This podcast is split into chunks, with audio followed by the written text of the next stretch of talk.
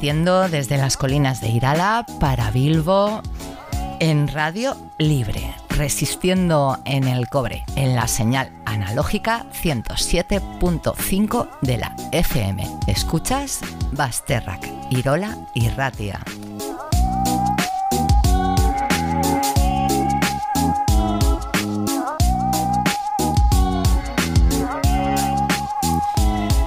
Saludamos a las compañeras y compañeros de Radio Almaina en el 88.5 de la FM de Granada.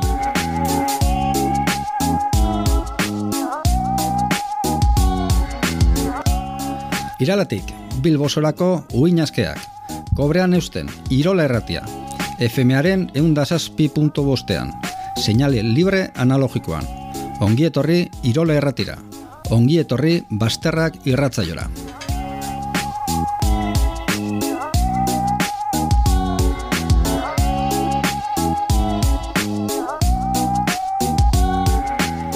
Granadan entzuten gaitu zuenez, agur bero bat Radio Almainako entzuleoi, FM-aren laro eta sortzi punto bostean.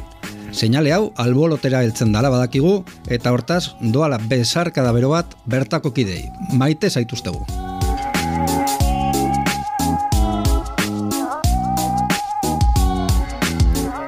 Hoy volvemos al margen del feminismo radical ya que algunos quieren silenciarnos, por ello, pues como dicen en la terreta, ñas, dos tases.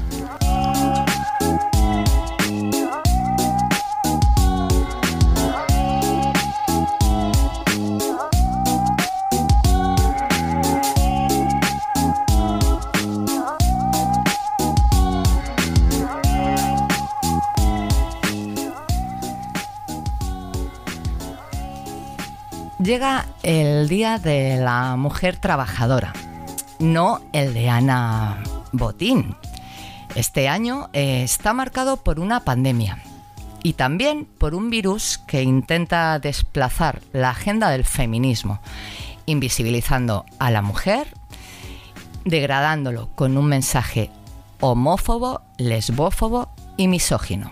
Y en estas circunstancias, esta edición no va sobre el 8 de marzo, día de la batucada y el brilli brilli, sino sobre la necesidad de marcar a la mujer como sujeto político de la lucha feminista. Ya que llevamos eh, dos décadas asistiendo a la degeneración de, de, la lucha feminista, valga la redundancia, para convertirla en un espectáculo que nada tiene de reivindicativo. Se pretende eliminar el sujeto político mujer de su propia lucha, algo tan ridículo como imposible.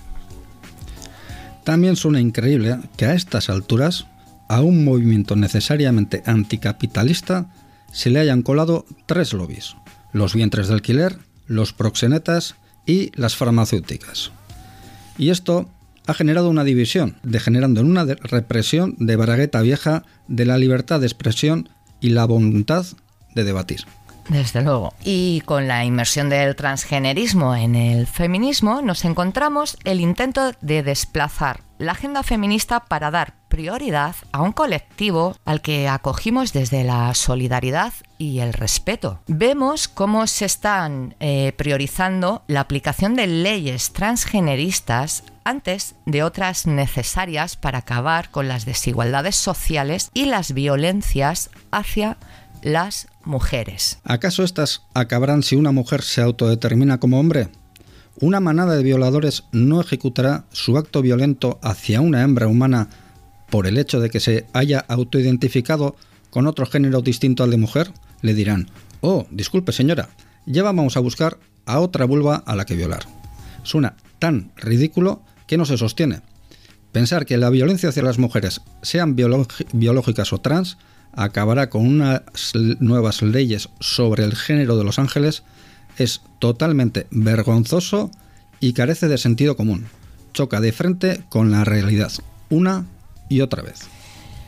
La teoría queer no se ha colado en el feminismo desde la derecha, aunque ésta sea totalmente liberal.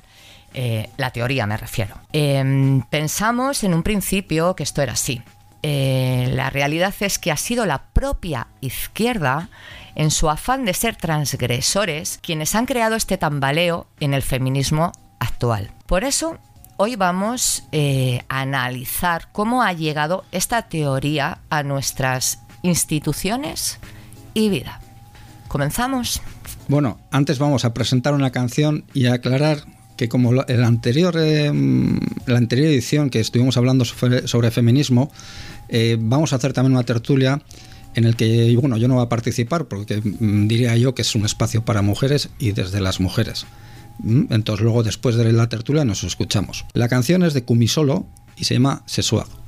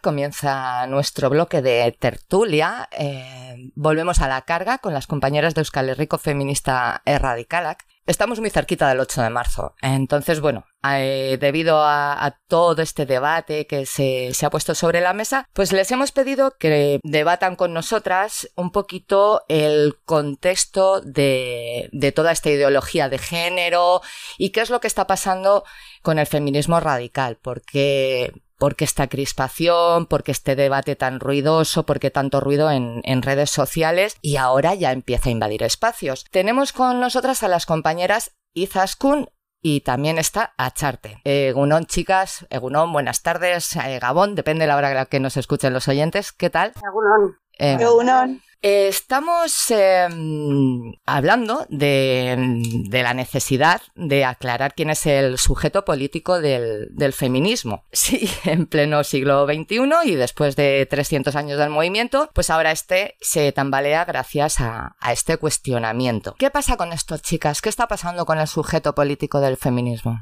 Bueno, pues está pasando un poco que lo están, lo están cambiando, ¿no? Y yo creo que sobre esto sobre todo hay que reflexionar por qué es tan importante el sujeto político del feminismo, ¿no? O cómo denominamos al, sujeto político del, propio feminismo. La palabra mujer o lo que significa ser mujer no es fundamental para él porque es lo que le da sentido. El feminismo, ¿vale? Sirvió para entender que la mujer o lo que llamamos mujer suponía que la mitad de la población mundial era sujeto político de una lucha propia y colectiva, ¿no? Solo por nacer mujer, independientemente de que tuviera de su clase social, de su religión, de su país de, de nacimiento. ¿Por qué? Bueno, pues porque todas compartíamos una cosa en común, que era el propio sexo, ¿no? Entonces, entendiendo esto, entendíamos que nacer mujer implicaba cosas. Implicaba pues la asignación de lo doméstico, un tipo de violencia como podía ser la violencia machista, las agresiones sexuales o incluso que te pongan un hijab en Afganistán está atravesado por el hecho de que seas mujer o un aborto selectivo en China, ¿no? Claro, ¿implica las mismas cosas para todas en todas partes del mundo? No, pero tiene la misma raíz hay algo que nos colectiviza otra vez, el sexo. Ajá. Eh, claro, esto también nos servía al feminismo para teorizar. No nos pasan las mismas cosas o no se utilizan las mismas herramientas, pero sí que se conceptualiza en, lo mismo. O sea, quiero decir, eh, la mujer siempre ha estado subordinada al hombre, por ejemplo, en la sexualidad. Para el control de la sexualidad estábamos subordinadas en el sentido de que el placer era hacia el hombre, y no éramos tan libres en vivir nuestra propia sexualidad. Eso se puede ver en nuestras sociedades, qué herramientas se utilizan eh, para ello. Aquí, obviamente, lo que hay es pues una estigmatización ¿no? de la mujer que libremente vive su sexualidad, no se toma igual al hombre y a la mujer. Obviamente en África puede ser muchísimo peor, la herramienta más cruel que puede haber, que puede ser la ablación, ¿no? Eso es control de la sexualidad directamente. Directamente, sí o en la etnia gitana, que eso lo podemos ver aquí, a la prueba del pañuelo se la hace a las mujeres. La que tiene que guardar la pureza en sí es la mujer. Mm. Entonces es como que hay un concepto, ¿no? Que es la sexualidad, que atraviesa todas las sociedades de, de manera diferente. Claro, el transactivismo, ¿a por qué va? A por lo que es el sentido de ser mujer. Está claro que como denominamos las cosas, porque para ellos el ser mujer va a ser género en sí, sí. ¿vale? Como denominamos las cosas es inventado, el lenguaje lo hemos inventado todos nosotros, lo utilizamos para saber lo que es. Entonces, ¿qué le pasa? Pues que el feminismo utilizaba el sexo como algo que nos une a todas, que nos colectiviza, ¿no? Que nos, nos hace un grupo en sí a las mujeres. Si esto lo asimilan al género, como lo pretende hacer el transactivismo, definiéndolo como una vivencia interna e individual de cada persona, como cada uno lo vive, el sujeto político del feminismo, que es la mujer, pasa a no tener nada común unas con otras. No tenemos por qué tener nada que nos colectivice unas a otras. De aquí viene el individualismo, ¿no? Sí. Claro, si lo que le da sentido al feminismo, que es su sujeto político, sus violencias concretas, y todo esto desaparece, el feminismo en sí desaparece también, no es necesario. Claro. Por eso es tan importante el sujeto político del feminismo. Vale, entonces, igual aquí improviso la pregunta, es eh, acabar con el sujeto político del feminismo, eh, suena, mm, si lo intentamos ver desde fuera, suena que quieren destruir, paralizar el, el movimiento feminista. Es la intención, ¿no? Parece ser que esta es la intención que tiene el patriarcado, que se ha sacado una herramienta social para poder desestabilizar el, el feminismo. ¿Puede ser? Acharte? Totalmente. Creo que tampoco es muy novedoso en realidad. O sea, si lo pensamos, este, este invento ya está hecho con conceptos como las clases sociales, ¿no? Eh, conceptos como clase media y, y, cuestiones así que, bueno, que desvirtúan lo que es la definición de clases en un, en un sentido de, de lucha de clases, digamos, vienen un poco en el mismo sentido. Son igual previas, ¿no? Entonces yo creo que es un poco la aplicación de esa misma estrategia de, difuminar y de convertir los sujetos políticos con carácter revolucionario, digamos, ¿no? con, capacidad de, concienciarse y, generar cambios reales, ¿no? cambios radicales en, la sociedad, ¿no? en unos parámetros humanistas, por decirlo de alguna manera, bueno, es, una estrategia que se ha demostrado eh, muy útil, ¿no? y me remito a lo que digo, ¿no? Al concepto de lucha de clases, cómo hacemos lucha de clases, si no hay clases definidas como tal o no son definibles. Si no son definibles no nos podemos identificar o cualquiera se puede identificar. ¿Cómo se hace un proceso de, concienciación en ese sentido, ¿no? Para, para activar ese sujeto político y realizar esos cambios, ¿no? Yo creo que es un poco la misma fórmula, salvando las distancias, pero es una fórmula que ya, ya estaba inventada. Lo que ahora estamos viendo, yo creo, es eh, la adaptación a otro gran a otra gran fuerza no que, como es el, feminismo no y que, además eh, creo que ha tenido esa fuerza muy, patente yo creo que, el patriarcado ha, visto bueno un peligro y bueno, pues es una adaptación de, esa, de esa estrategia, un poco los términos en los que, en los que explicaba Izasco. Hemos visto en los últimos años, bueno, desde el año 2009, eh, más o menos, creo que este es el punto, no es el punto de partida exacto, pero sí es cuando quizás llega a nuestros espacios eh, lo que es el transactivismo. Eh, bueno, por aquel entonces lanzaron un, un, manifiesto que ya era toda una declaración de, de intenciones, además sin, sin tapujos, ¿no? Ya lo que pretendían cuestionar y cambiar el sujeto político del feminismo para que éste sea inclusivo, ¿no? Eh, eh, yo lo que digo, ¿no? Es eh, como si, si, si, nunca las feministas hubiéramos acogido otras luchas ajenas para darles fuerzas y, conseguir beneficios para, para todos, ¿no? el feminismo siempre ha acogido y arropado a, a, muchos colectivos, ¿no? Entonces, en, este manifiesto de, llamamiento a la insurrección transfeminista que cuestionan el sujeto político del feminismo, queriendo de hacer este, ¿no? De un abanico de, géneros y, incluso de razas, ¿no? Porque ahí mezclan, mezclan todo, ¿no? Es desde entonces, ¿no? Cuando este caballo de, Troya ha ido dividiendo esas posiciones dentro del, feminismo, ¿no? Argumentemos con infinitos géneros. Es la frase que más me ha llamado la atención de, aquel manifiesto, ¿no? Porque el objetivo parece ser que siempre es borrar la, palabra mujer todo nos lleva siempre a lo mismo, ¿no? A borrar la, palabra mujer. ¿Es así? Sí, de hecho, o sea, en el propio manifiesto lo que hacen es categorizar a, la, mujer, es decir, no aparece mujer por ningún lado y hablan de las bolleras, las trans, las putas, eh, las del velo, es decir, categorizan a la mujer en sus diferencias. En vez de ser un grupo entero como mujer. Es como, yo a veces, a mí me sorprende porque también hoy en día, ¿no? Que igual suena un poco así, pero a veces les escucho y me sorprende como si se hubieran levantado un día y hubieran descubierto que dentro del grupo mujer, ¿no? Hay diferentes tipos de mujeres. Me sorprende muchísimo porque yo siempre he tenido claro, por ejemplo, que dentro del propio grupo mujer eh, no somos homogéneas, somos heterogéneas. Y aparte es que el feminismo mismo, eh, lo que nosotros llamamos desde el feminismo interseccionalidad, que ellos lo utilizan como, como sinónimo de inclusivo, no, la interseccionalidad en el feminismo se entiende porque entendemos el resto de ejes de opresión, entendemos el resto de discriminación, la persona más oprimida del mundo, ¿vale? Sería una mujer racializada pobre, porque le atraviesan tres ejes de opresión directas. Entonces, para mí me resulta, pues eso, lo que están haciendo es dividir el sujeto político en otras categorías para que no haya nada que nos colectivice, lo están individualizando. Otra cosa muy, o sea, que se puede ver muy bien es en el último manifiesto que hicieron sobre feministas por los derechos trans, ¿vale? Que aquí hay firmantes de partidos políticos, como puede ser Podemos y H. Bildu, ¿vale? ¿Cómo describían el propio feminismo? El propio feminismo lo describen como un proyecto, ya no es lucha, que existe para ampliar las posibilidades de vida ya no es emancipación de la mujer, de la mayoría de las personas. Es decir, desaparece directamente el sujeto político y, me hace gracia porque, claro, aclaran, aclaran que, claro, dado que las mujeres también son personas, obviamente también para ellas. Se está viendo claramente hacia, hacia qué están atacando y están atacando el sujeto político del feminismo, que es la mujer. Directamente, además es que no, no hay, no sé, no, no hay, por muchas vueltas que, le doy no, no hay por dónde cogerlo. Acharte, ¿tú qué opinas? Sí, pues eh, es un poco el, como decía, la, jugada, ¿no? Después de que, de que lo ves, pues se ve.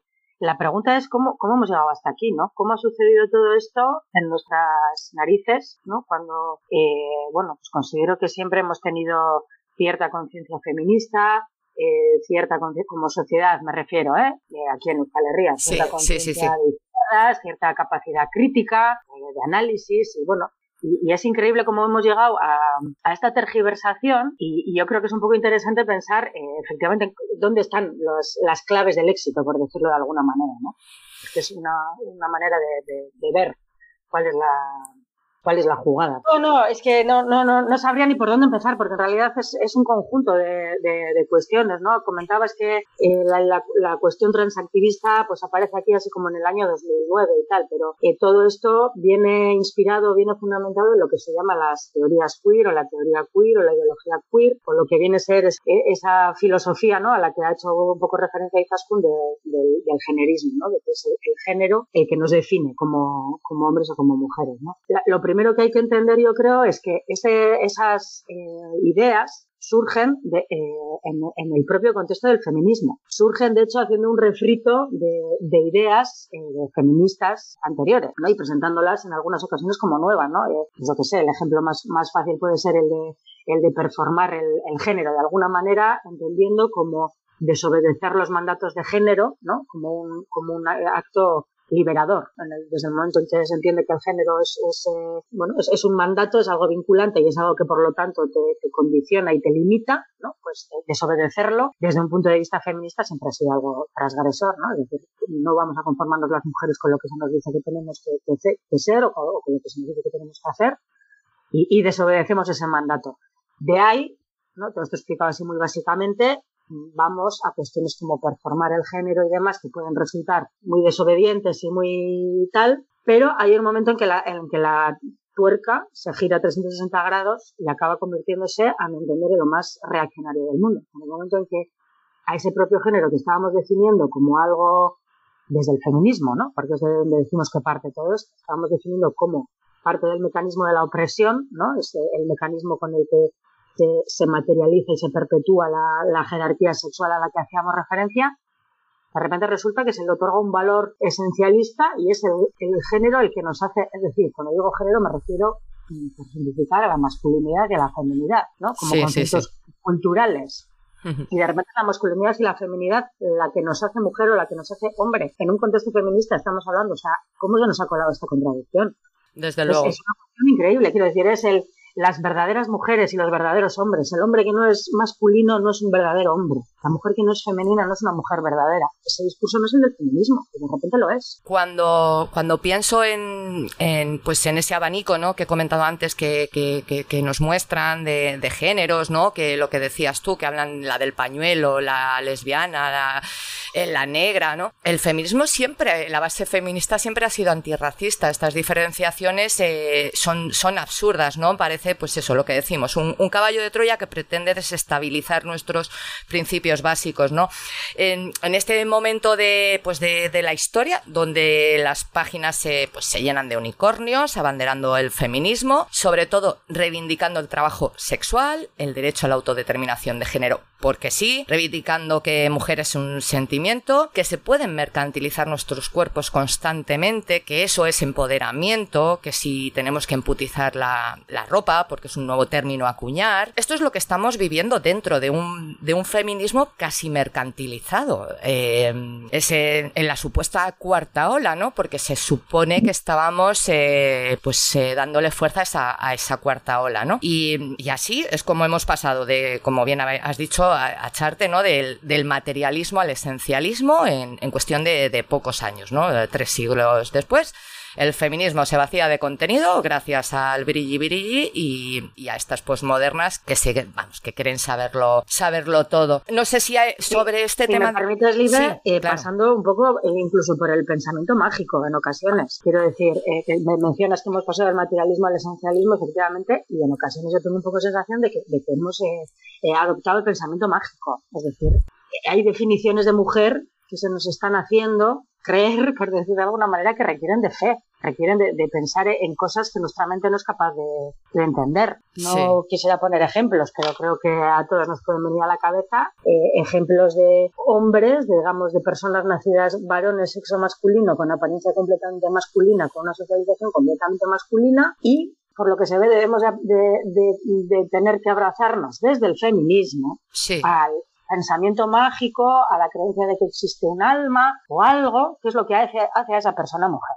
Entonces, me parece que hemos llegado a unos límites que es que me resulta increíble que hayamos llegado. Yo la verdad que es que estoy como un poco horrorizada. Podemos entender las realidades eh, transexuales, podemos entender, eh, no sé, las realidades complejas, las identidades, un montón de cuestiones que son a mi entender todas ellas eh, en, su mayor medida son personales, por decirlo de alguna manera, bueno, podemos entender todas esas realidades, pero a mí que no me hagan entender que un varón con apariencia de varón, socializado varón, todo ello varón, es mujer porque tiene un sentimiento íntimo.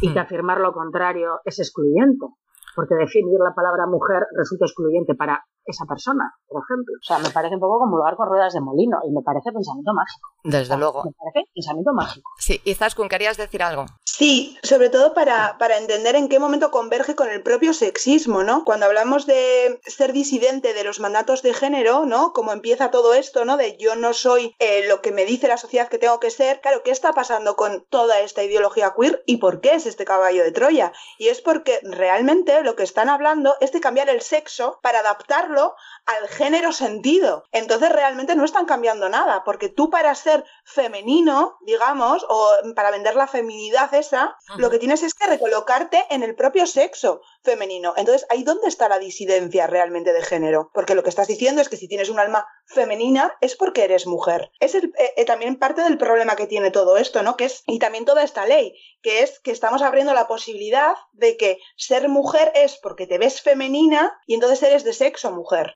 realmente no estás cambiando nada. O cuando te dices un no binario, eh, es no binario porque mm, no haces ni cosas solo de mujer ni cosas solo de hombre. Por entrevistas que hemos leído en periódicos nacionales. O una persona que es género fluido. Género fluido es una persona yo leí una entrevista a una persona que se decía género fluido, que iba fluyendo de género en base a las actividades, conversaciones o grupos de gente que tenía, donde se marcaban los patrones de género muy marcados. Si tenía una conversación plenamente con mujeres sobre un tema que se le atribuye a las mujeres, en ese momento decía que se, bueno, pues que se identificaba más con un género femenino. ¿Dónde está aquí la disidencia? Tenemos que retroceder igual hacia los años 90 para, entender cómo, cómo toda esta ideología de género, cómo todo lo queer se, empieza a, mezclar ¿no? con, eh, con, el, con el feminismo, ¿no? que se, abraza ¿no? esta teoría queer desde el movimiento eh, gay y lesbiano y se empieza, es cuando se empieza a plantear el sexo como performance, como has comentado antes, de, la mano de, Judith Butler, entre, entre otras, ¿no? que es aquí también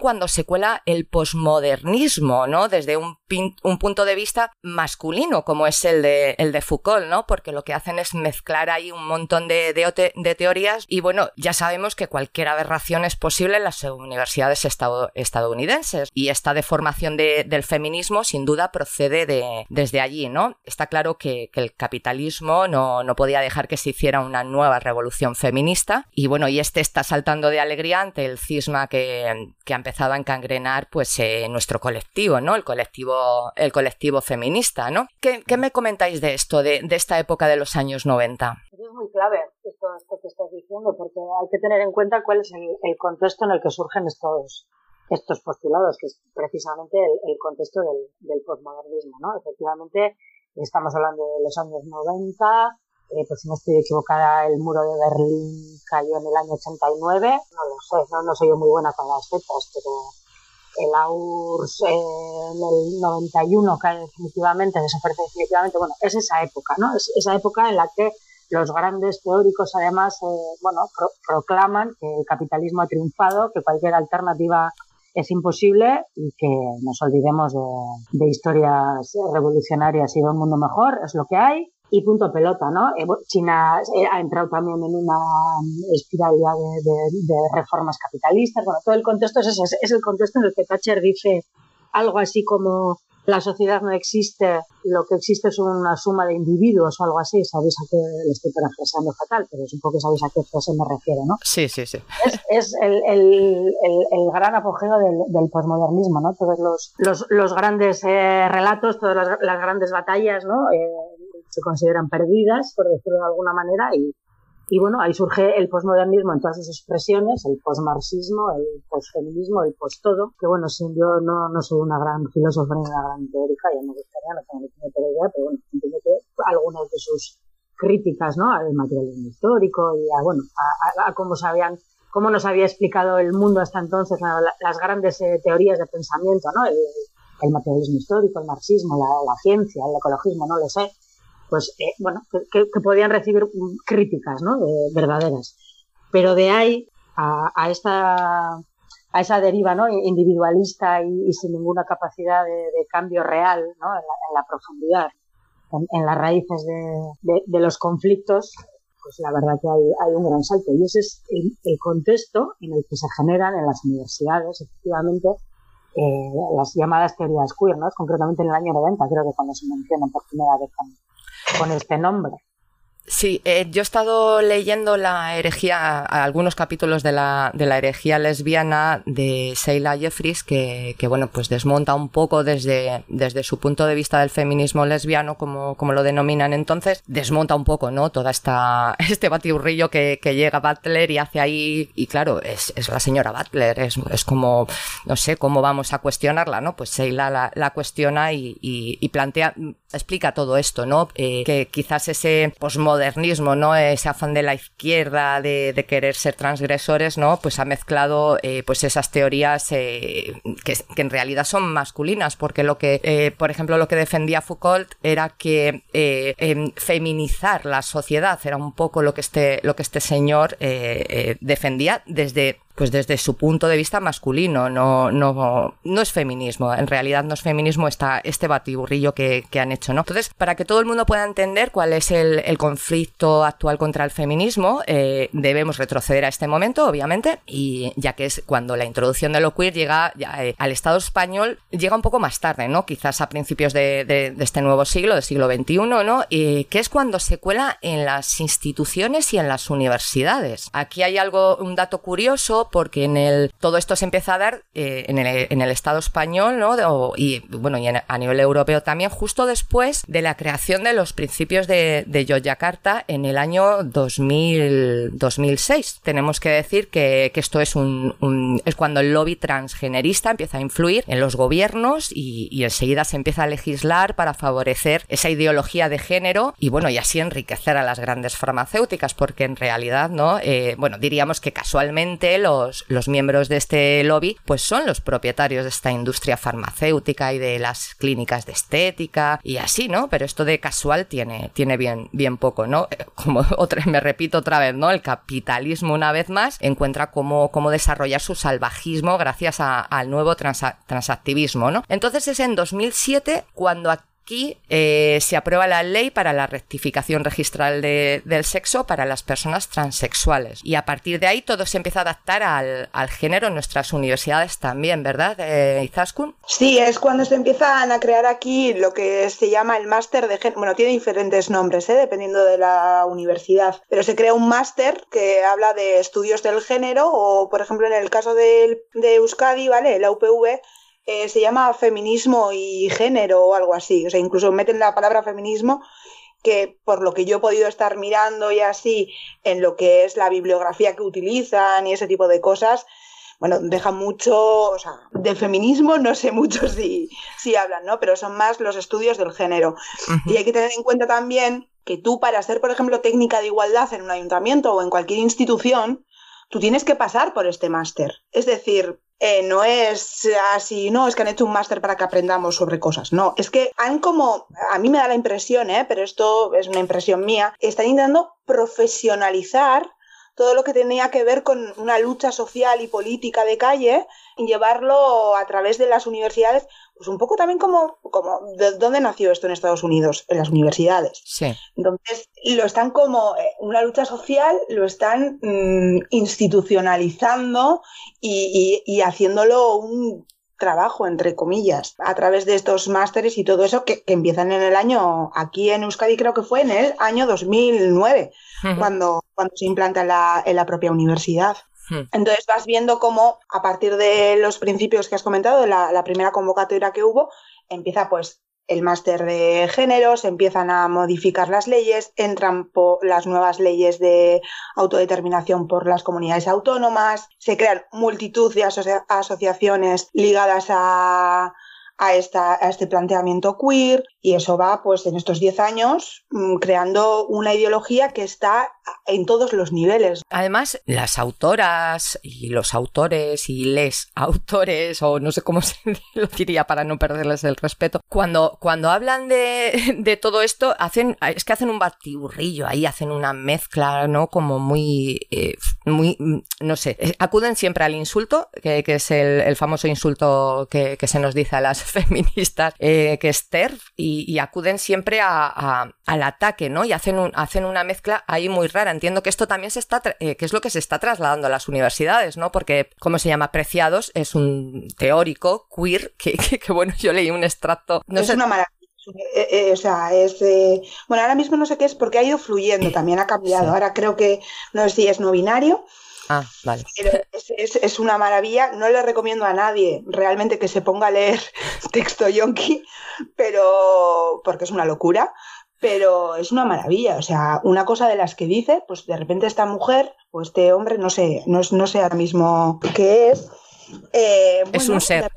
Sí, no, no, es porque ha cambiado, ¿eh? O sea, sí, desde, sí. desde el respeto, yo respeto que sea no binario, hombre trans, pero es que ahora mismo ha, ha, ido fluyendo, ¿no? Porque ella sí que defiende esta fluidez del género a lo largo de la vida. Pero una de las cosas que tú puedes encontrar en, en, en su teoría, ¿no? En, sus, en, los libros donde teoriza, sí. es, por ejemplo, ella dice, habla de la testosterona, ¿no? Y lo asimila a que, bueno, que si la testosterona en la época de la esclavitud, por ejemplo, hubiera habido una pastilla como esa para que los esclavos negros pudieran cambiar su raza, que ellos hubieran accedido directamente a por ello para liberarse de la esclavitud, ¿no? Llevándolo a lo de la mujer, ella teoriza que lo que le resulta prácticamente inexplicable hoy en día en una situación donde la inferioridad política de las mujeres se oculta tras una aparente igualdad legal, el por qué las biomujeres, porque así nos llama, eh, no vamos corriendo a, a hormonarnos mediante la testosterona, ¿no? Para hacer ese cambio y ocupar la posición de los propios hombres. Entonces ella lo que se plantea es que simplemente es porque no queremos acceder al poder, que solamente queremos seguir con excusas, ¿no? Para no triunfar. Sí que es verdad que acaba diciendo que esta no es la única manera, pero que sí sería la más rápida para que nosotras las mujeres dejáramos de estar oprimidas. Claro, tú lees estas teorías y dices, bueno, bueno, esto y esto es feminismo realmente, o sea, esto realmente es un planteamiento para que veamos, ¿no? Desde dónde nacen las teorías y desde, desde dónde teorizan, pues, pues todas estas mujeres y hombres queer, ¿no? Un poco locura todo. Sí, acharte. Es una barbaridad, o sea, es un planteamiento completamente individualista, es el sálvese quien pueda, es el eh, vamos a engañar al patriarcado, ¿no? Yo sí puedo que me vaya bien y el patriarcado no me lee como de la clase oprimida, pues fenomenal, y la que no lo quiera hacer, pues oye, ya ella sabrá, ¿no? Dos, dos estos lleva. No, es, es, una puñetera barbaridad y el símil, paralelismo o hipótesis que plantea con los esclavos negros a mí me parece jugado guardia. De verdad, o sea, es una, es, es una ofensa. Es una ofensa gordísima, eh, vamos, en cualquiera de sus dos, dos vertientes. Es una barbaridad. Y es muy legítimo escribir libros eh, con los planteamientos que a una le da la gana o a uno. Pero lo que me parece increíble es que hayamos asumido, ¿no? Yo vuelvo con lo que me tiene perplejísima, que lo hayamos asumido en términos de feminismo, en términos de lucha de liberación de, de las mujeres, en luchas de, eh, en términos de luchar contra el patriarcado. O sea, ¿dónde está ahí la lucha contra el patriarcado? ¿Dónde está la liberación de las mujeres? Estamos hablando de una vía de escape, de un salvoconducto, de un, bueno, fenomenal, oye, hay mil situaciones que, que hay que enfrentar en esta vida. Es una cuestión personal, vuelvo a, a lo de antes, pero no en, en, en, términos de lucha colectiva política, de, de emancipación de las mujeres de, del mundo. No sé cómo decir. Sí, sí, sí. Es increíble que, que nos lo hayamos, eh, así, que lo hayamos asumido y que se esté enseñando en las universidades dentro de lo que viene siendo el feminismo. Así que, claro, la gente dice, pues ¿a dónde vamos? O sea, tienes a gente muy, muy fan de todo esto y tienes a gente diciendo, bueno, pues que con el feminismo no vamos a ningún lado.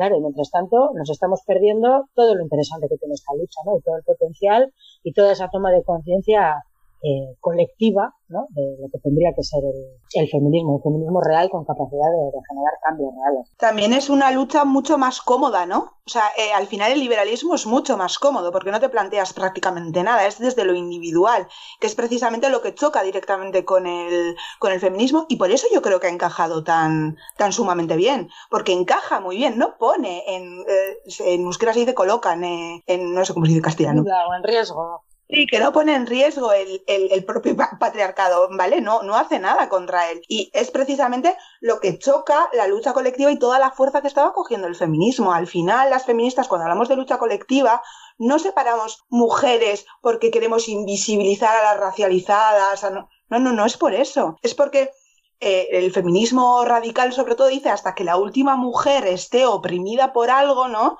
La otra mujer blanca privilegiada incluso tendría que seguir luchando por ella para que para que para que rompa esa opresión. Eso es una lucha colectiva. No ves a las que están peor que tú como las otras. Eso pasa mucho con la prostitución. Con la prostitución, ¿cómo se llama el sindicato? Se llama las otras. ¿Por qué? Porque la, la blanca que nunca se metería en, una, en prostitución, ¿no? se tiene que desligar un poco de lo que es eso. Y nosotras, por ejemplo, desde el feminismo radical, no, no, las prostituidas somos todas. Es decir, lo vemos como la otra mujer no es la otra, somos todas y eso es lo que da lugar a la propia lucha colectiva, que es realmente otra de las cosas que están atacando, porque esto es liberalismo puro y duro. Sí, pero em, esto no es lo curioso de todo esto es que ha sido la propia izquierda la que ha abrazado esta ideología de, género, ¿no? En pos de, ser transgresores, ¿no? E, es, curioso. Vamos a hacer una pequeña pausa con, una cancioncita que vamos a poner muy divertida, ya que son fechas carnavalescas, y os vamos a dejar con, una, con una chirigota. Pues vamos a darle a los micromachismos. Y lo vamos a cantar por por Amaral, que, que da subidón. Sí. Unas ganas de vivir, da subidón. Es Amaral. Y como lo de sin ti no soy nada, es muy feminista. Porque dice tú, me dejan, vale, muy bien. Me voy a poner a Amaral para remontar. Voy a superarlo. Lo supero, apuesto, Amaral, toma. Y después igual me pongo al ejubago. De estas algo. Vivimos al límite. Voy a poner esto miedo. Sin ti no de nada. Todo opera terapéutico, todo terapéutico. Dale ahí, Manoli.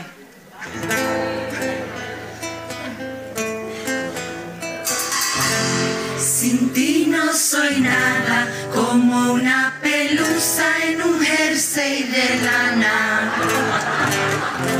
Sin ti yo no aparco, si tú no me indicas me muero del asco. Solía pensar que trataban igual, pero si vamos los dos junto al banco, ni me miran a la cara.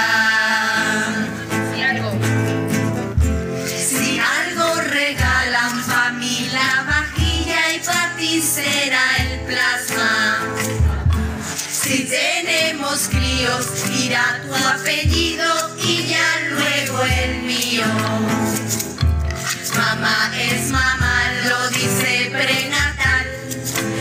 los anuncios siempre es la que pone. El foie en la tostada.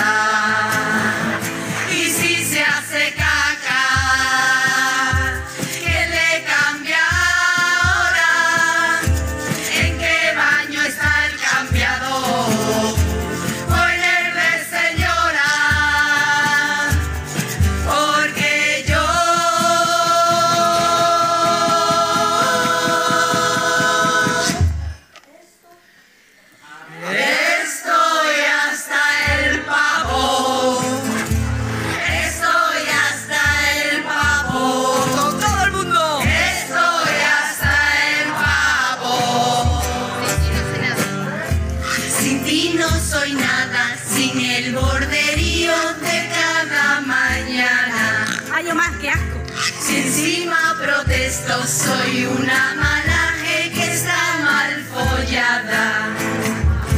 Si voy a un taller, gilipollas me ven. Y hasta la piba que tiene en el poser.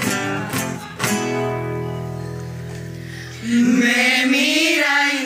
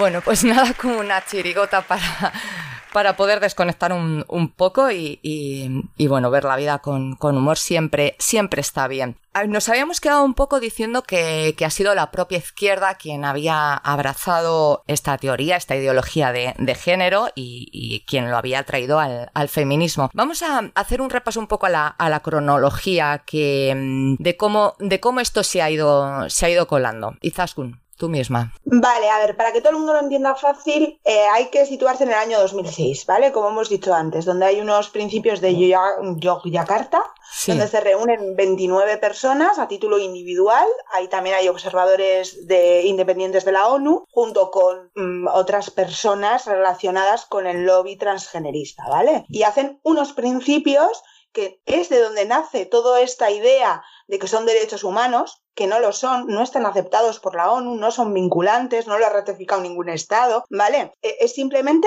estas 29 personas hacen un, un redactado donde establecen una serie de principios. Nos situamos aquí en el año 2006, en el 2007 aparece ya nuestra primera ley de rectificación registral para las personas transexuales y a partir de aquí vamos a ver cómo van surgiendo desde asociaciones, nuevas leyes cómo se, introducen a través de las comunidades autónomas las propias leyes de autodeterminación y todo esto de los estudios de género que hemos estado, que hemos estado viendo en las universidades, ¿no? Esa profesionalización de lo que es la igualdad, digamos. Luego hay otro punto de inflexión que sería en el año 2017, que es cuando se vuelven a, reunir esta, este lobby transgenerista y hacen lo que llaman los principios de Yogyakarta plus 10.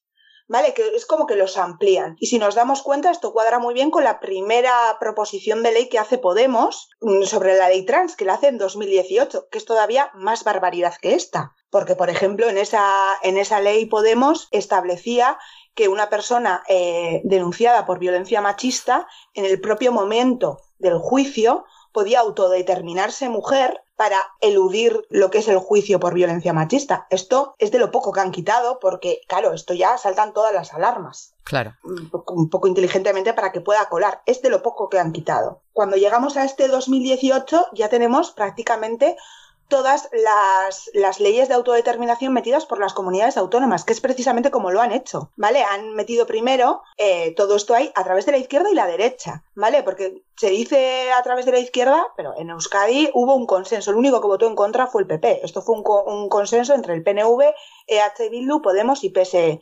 Y en otras comunidades autónomas, como puede ser Madrid y demás, se han hecho con el PSOE y con el PP no estamos hablando solamente de la izquierda, aunque entro de la izquierda la defensa, ¿eh? Claro. Pero así ha sido en general para que también lo tengamos en cuenta. Y en realidad, con la excusa de que este concepto ya existe, es decir, ya han metido en nuestra legislación conceptos como la autodeterminación de género, sí hemos llegado al punto en que estamos hoy. Ya está en todas las instituciones. Si revisas un poco los contratos y todo eso que se le da a la propia formación en igualdad que se da en los colegios, están metiendo ya este género como educacional, ¿no? Donde sí que se establece que eh, las niñas hacen una cosa y los niños hacen otra, es decir, eh, hay que ver cuáles son los materiales escolares que nos están vendiendo y están metiendo las escuelas para justificar, pues bueno, estas identidades. Sí. Ya está a todos los niveles y es donde nos encontramos ahora, ¿no? Nos encontramos en 2019 con una ley trans, un borrador de una ley, de una ley trans que mm, recientemente, por ejemplo, ha puesto en duda, porque ya se ha posicionado la Academia Española de Sexología y Medicina Sexual, por ejemplo, y, está, y se ha posicionado en contra. Ya están empezando los profesionales a analizar esta ley diciendo que qué se está haciendo realmente, sí. ¿no? Que se está introduciendo una ideología de género, no se está haciendo nada por derechos transexuales. A ver, la introducción de leyes en las comunidades autónomas es en el 2012 la ley de transexualidad de, la comunidad autónoma vasca. Luego, el resto de comunidades, la mayoría en el, empiezan a introducirla en el 2014. En el 2017 se hace la ley trans en Nafarroa. En el 2018, como has comentado, el primer borrador, que es el que rectifican porque es demasiado descarado. En el 2019 la comunidad Autónoma Vasca modifica la ley de autodeterminación, el artículo 3, ¿no? Y ahora en 2021, que ya estamos en 2021, es cuando eh, nos meten este borrador al que ya se están eh, oponiendo no solo las feministas, sino, sino sectores eh, profesionales de, la medicina. Yo creo que con esto tenemos un repaso ¿no? a la cronología para que nos quede un poco claro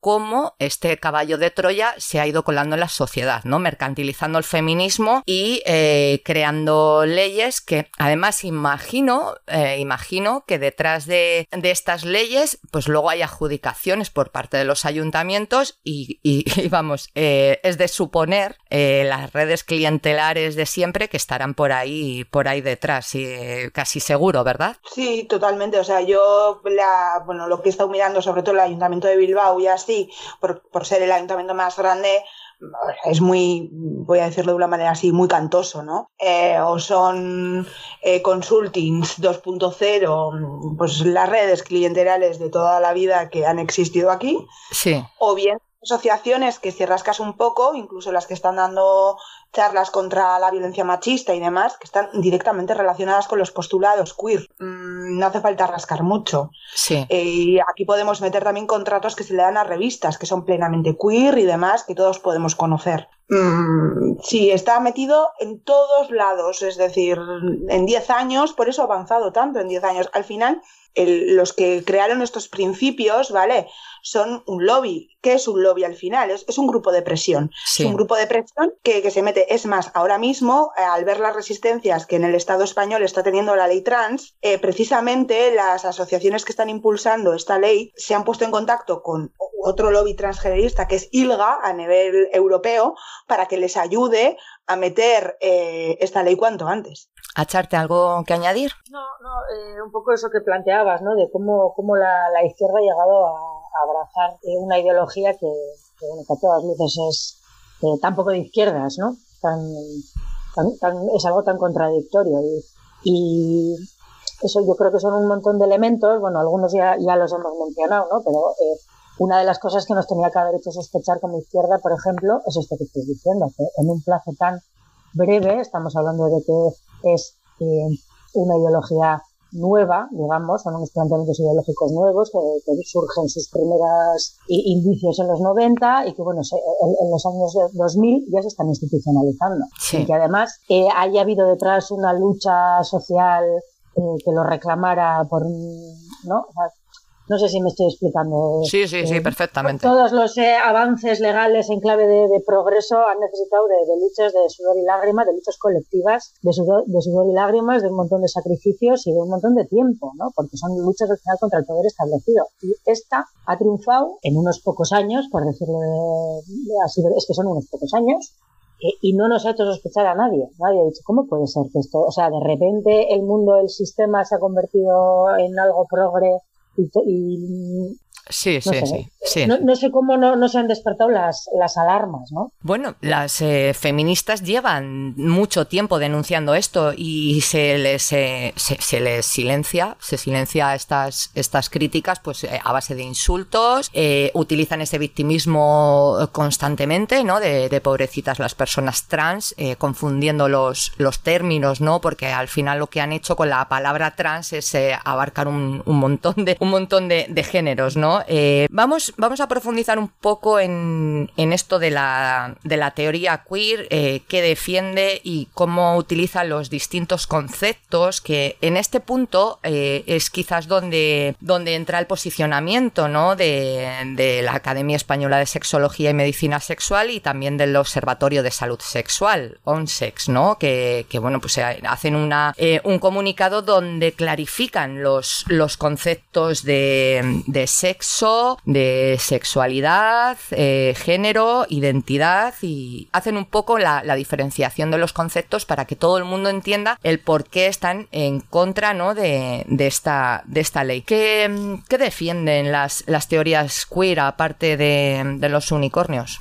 Eh, bueno, a ver, es que hacen, realmente yo no sé hasta qué punto, ¿vale? Eh, detrás de la teoría queer hay teoría realmente. Porque lo que hacen es eh, coger, o es eh, la impresión que a mí me da, es cogen un montón de términos que vienen de la teoría feminista, o incluso podríamos hablar de mm, conceptos o, maneras de entender, por ejemplo, la homosexualidad. Algo que me parece muy, muy peligroso, por un lado, y, curioso es cómo performan la idea, ¿no?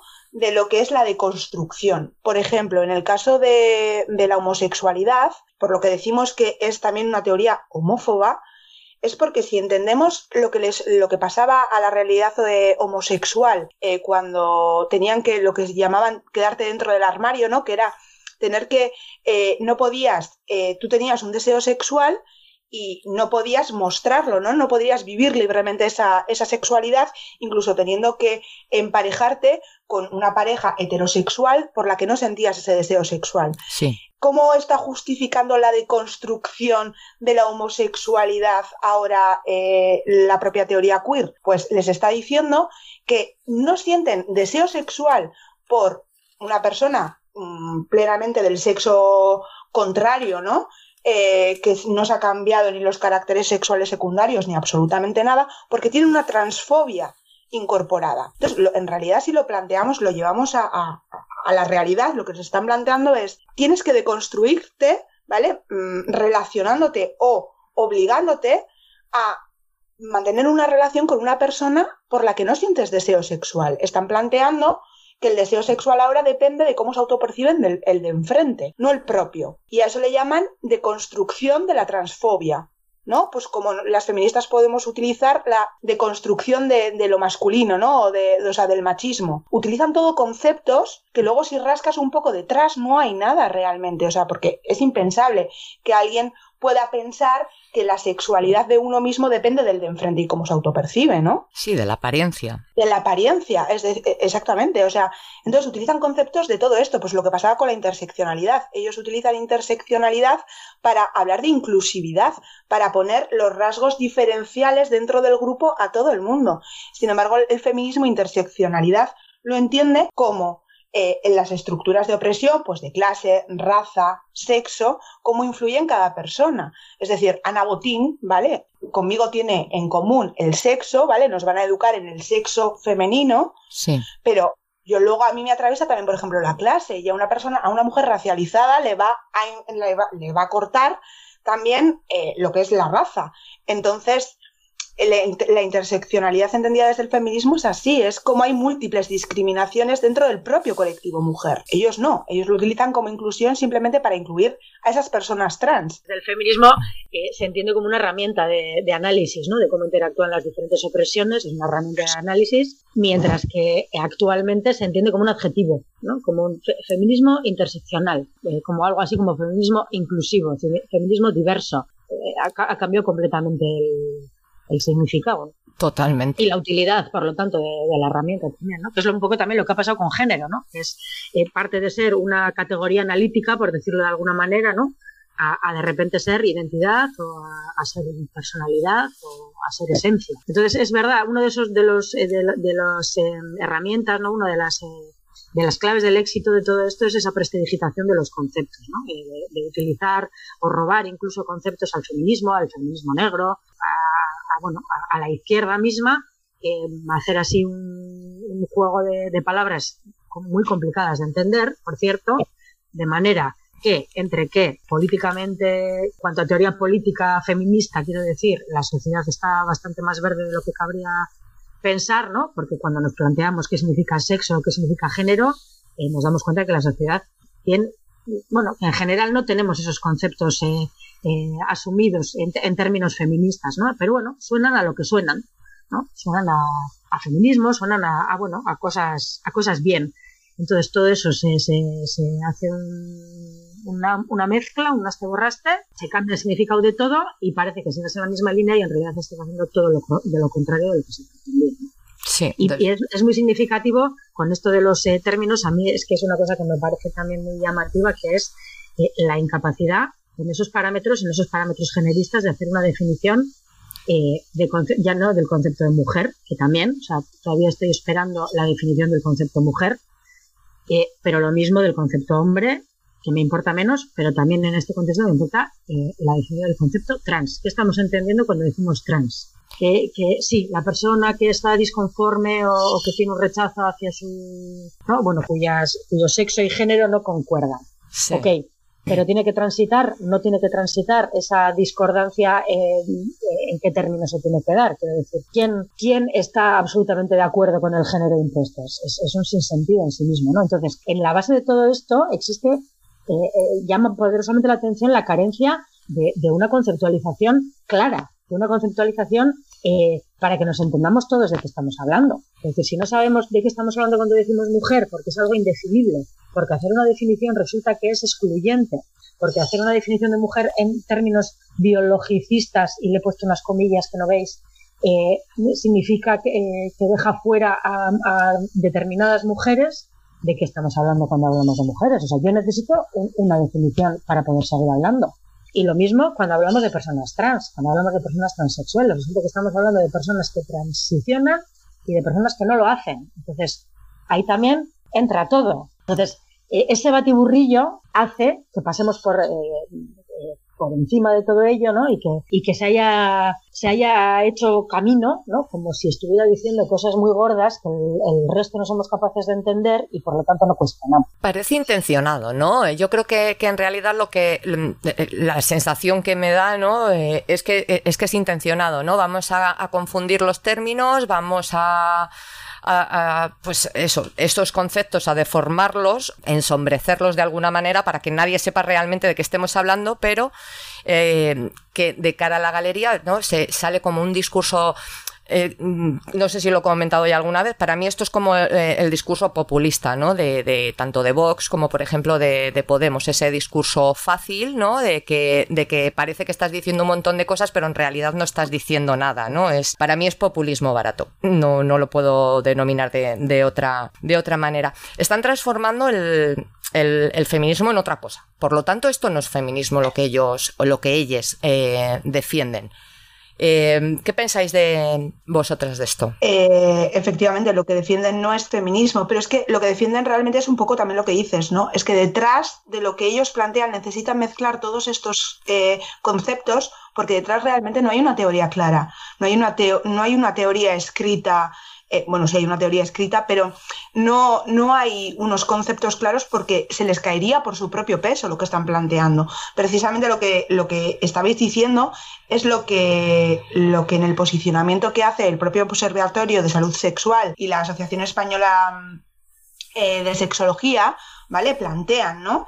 Ellos eh, lo que decíais, ¿no? ¿Qué es lo trans? Bueno, pues esto es lo que les traslada un poco el Observatorio de Salud Sexual. Les dice que lo que están haciendo es eh, renombrar lo que es la propia transexualidad hacia el transgenerismo, ¿vale? Para acabar reduciéndolo a lo trans y que lo trans al final no es otra cosa que una categoría donde ya no está clara ninguna frontera más allá del deseo individual de la identidad. Volvemos realmente al individualismo otra vez. Y por otro lado, en lo de hombre o mujer, cuando lo estábamos planteando con el género, claro, ellos el género lo definen, es que es lo único que definen, la identidad de género es como una vivencia individual y tal y como cada uno no lo percibe.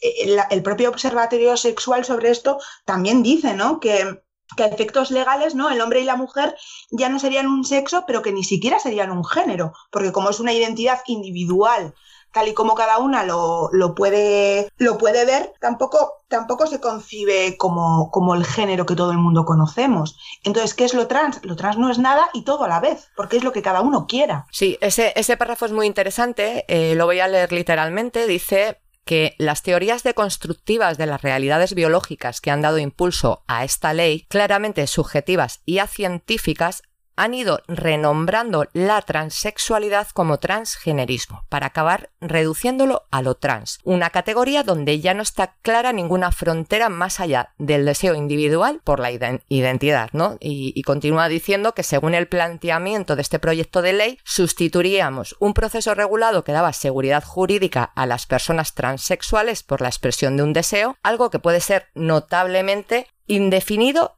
y hasta dice, dice la, la, agencia. Las, las, identidades son personales, ¿no? Tantas identidades como personas, aunque se puedan compartir determinados rasgos. además es una cosa tan subjetiva que de hecho eh, se va elaborando a lo largo de la vida y que no es, no es una cuestión inmutable por, por definición. Entonces, es, es, imposible pretender legislar, pretender dar categoría de, de, de ley, de categoría jurídica a un sentimiento individual, personal y que por definición es eh, mutable, ¿no? Como, como comentabais de, de las teóricas, eh, teóricos que mencionabais, que no sabíamos en qué, en qué momento, digamos, ¿no? De, de, su identidad se encontraban ahora, que es una cosa muy legítima y a la par muy personal, por lo cual es imposible llevarlo a ley. O sea, la ley no puede seguir el ritmo de un sentimiento individual, uno por cada individuo y a sus tiempos. O sea, es una, es una obviedad es muy significativo por qué definen así el género, ¿no? ¿Por qué no, lo definen como, como, lo podemos hacer las feministas o como lo hace el propio observatorio sexual, ¿eh? Y es porque realmente, y esto me lo dice la UNEX, el género no se puede elegir porque el género va más allá de los estereotipos, de los roles sociales.